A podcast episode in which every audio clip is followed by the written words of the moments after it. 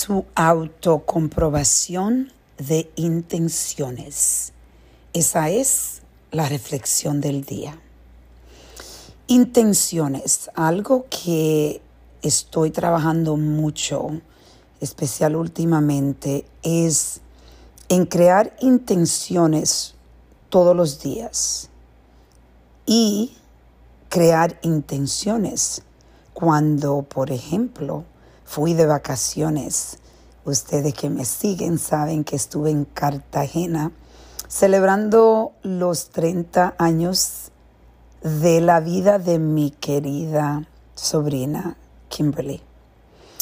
Y mi intención desde el principio fue de que yo iba a estar muy presente a la celebración de la vida de alguien que adoro completamente, que respeto, que me siento completamente conectada y muy orgullosa de que ella me incluyó a mí en su celebración con sus amigas, que la mayoría eran de 30 años, y me sentía eh, completamente bendecida. La intención que yo, o las intenciones, porque fueron dos o tres, unas de ellas es que iba a estar muy presente y de que iba a tener mucho cuidado de que ninguna energía negativa se metiera en el medio de la celebración de Kimberly. Y déjenme decirle que es tan importante cuando uno tiene las intenciones claras, eso te ayuda a sobrepasar y, y chequear en ti cómo estás con tus intenciones. ¿La estás eh, viviendo como dijiste que le iba a vivir?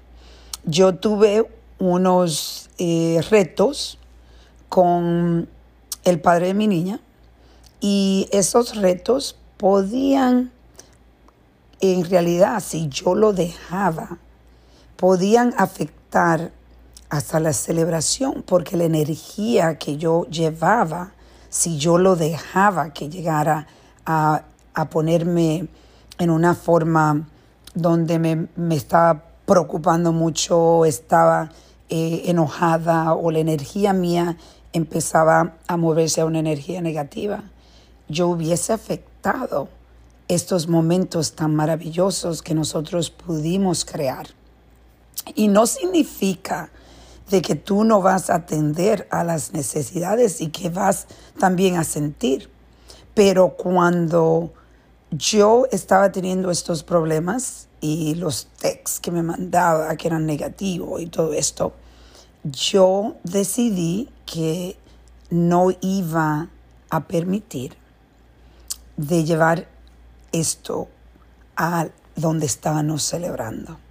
Entonces sí le dije y compartí con todos los que estaban allá que, tenía, que yo tenía unos retos que necesitaba atender, pero que iba a marcharme de vez en cuando a la habitación o aparte de ellos para que ellos entendieran que yo estaba lidiando con algo, pero de una vez que ya lidiaba con la situación, me movía a mi intención de celebrar, de estar presente, de conectarme con la naturaleza, con la belleza de, Colombia, esa Cartagena que tiene tantas, tantas maravillas.